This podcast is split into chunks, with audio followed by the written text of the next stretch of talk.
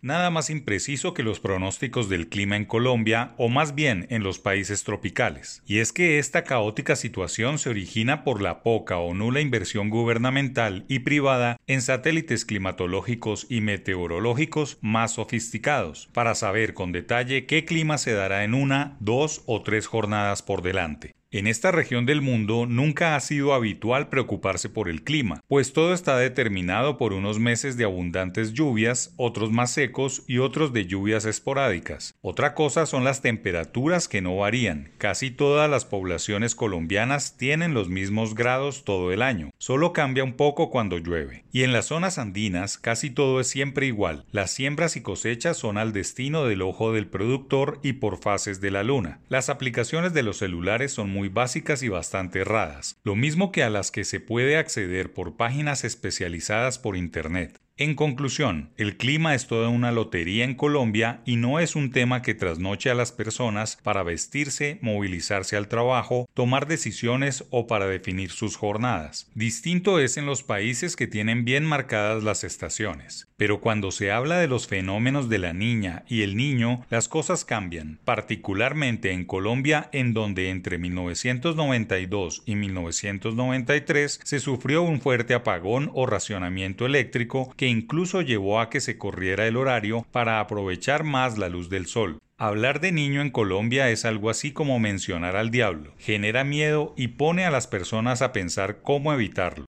Desde hace más de un año, justo cuando se experimentaban casi 30 meses de lluvias permanentes en todo el país, los expertos meteorólogos hablaron de un inminente niño en el segundo semestre de este 2023. Han pasado ya dos meses y las lluvias han menguado, pero los días secos de sol y calor no llegan en plenitud. Los meteorólogos y economistas tienen algunos vasos comunicantes en sus vaticinios científicos. Pronostican algo durante seis meses del año y en los meses restantes explican por qué no se dieron sus conclusiones. Tal como van las cosas en agosto, este mes tampoco se le verá la cara a el niño, sin que los agoreros que lo invocaron digan algo en plan de explicación. Y todo se debe a que el Instituto de Hidrología, Meteorología y Estudios Ambientales, IDEAM, basa sus datos en personas, en operarios que van y revisan personalmente los niveles de los ríos, miran al cielo, sin tecnologías de punta y basan todo su andamiaje en cábalas literales. Eso sí, el gobierno nacional ya destinó millonarios recursos a la unidad de gestión de riesgo de desastres para evitar estragos ocasionados por las sequías durante este 2023, un monto enorme que se irá en más funcionarios, contratistas y demás personas que viven de la plata de los impuestos sin resultados a la vista. La firma calificadora de riesgos Moody's ha dicho que gobiernos, empresas e infraestructura de América Latina cuentan con menos flexibilidad financiera para hacer frente a el niño. El impacto a corto plazo del nuevo niño en el crecimiento del PIB dependerá de su gravedad y los efectos a largo plazo dependerán de los daños en carreteras, escuelas y hospitales. Como siempre, en Colombia el dinero está, pero será mal ejecutado y mucho se irá en corrupción.